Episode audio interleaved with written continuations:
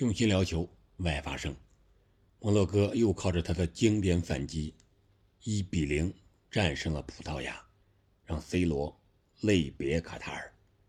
这里是喜马拉雅出品的《憨憨聊球》，我是憨憨。摩洛哥和葡萄牙这场比赛，我之前进行了一个预测，就是说，由于葡萄牙提前在八分之一决赛对瑞士的时候，暴露了他的一个打法，就是 C 罗当替补。而这场比赛，C 罗继续替补，除了 C 罗之外，坎塞洛也是替补。这个可能也是老帅想来一个变化，但是显然现在最大的变化都已经成为了鸣枪。摩洛哥已经有了防范，而摩洛哥呢，他是坚决的防守反击。从整场比赛来看，摩洛哥在场面上并不是像。数据表现的那么狼狈，而是反击非常的犀利，而且在局部啊形成了三对三呀、二对三呀，还占有优势的这样传导球，可以说摩洛哥的个人能力一点不落下风。但是我觉得摩洛哥赢呢，赢在了他一个心态。怎么这么说呢？从开场啊，还有在比赛过程中可以看，摩洛哥的球员。非常享受比赛。我和我孩子啊，我孩子上六年级，我说到这句话的时候，他说：“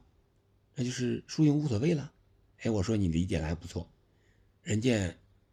摩洛哥已经把输赢置之度外，换句话说就是“民不畏死，奈何以死惧之”。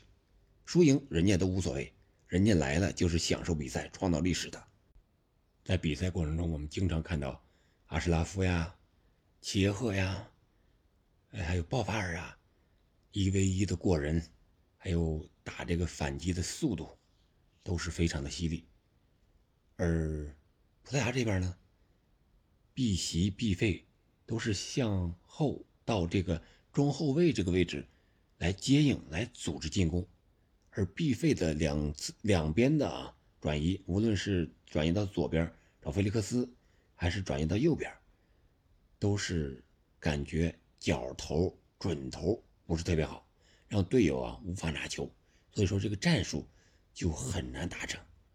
那这样的话呢，在第四十一分钟的时候，摩洛哥的高中锋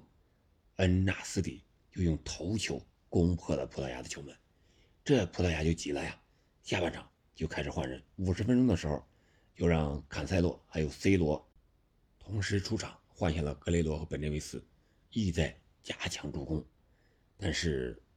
C 罗上场之后表现不错，有一脚传中，还有一脚射门，还有几次跑出空当。但是队友啊和他感觉是配合不到一起。而上一场比赛表现出色的那位年轻的小将骑兵拉莫斯，本场比赛并没有什么亮眼的表现。特别是摩洛哥进球之后呀，坐在替补席上的 C 罗，那个表情也是非常的耐人寻味啊。虽然是第九十二分钟的时候，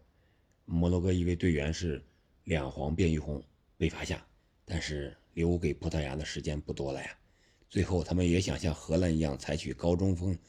采取边路起球或者是中路起球直接往禁区掉，但是这都是临时抱佛脚啊。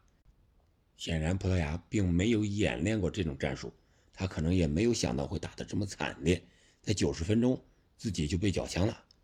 啊，所以说这个战术也不是很成功，没有形成什么像样的射门，啊，结果葡萄牙就这样被淘汰了。比赛结束的哨音刚一响起，C 罗就是怎么说呢，忍不住泪水就出来吧，夺光而出，自己也是直接就是。离开了球场，在球场之内这个通道里边，我们也可以看到啊，工作人员在安慰着他，但是他也是止不住流泪吧。作为三十七岁的老将，这可能是最后一次世界杯了，很有可能晋级四强的机会，但是没有把握住，自己感觉也是非常的伤心。他可能也感到自己这一年两年坚持非常的不容易。而这场比赛，摩洛哥呢是穿的这个。主场的红绿配色的队服，乍一开场，感觉让人家摩洛哥成了葡萄牙，这样四分之一决赛就爆出了一个最大的冷门，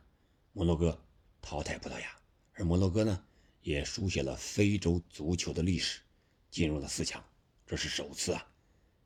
纵观这三场淘汰赛，我们感觉就是有一个共同点，被淘汰的球队都是在八分之一决赛进球或者说是比分更大的那个对手。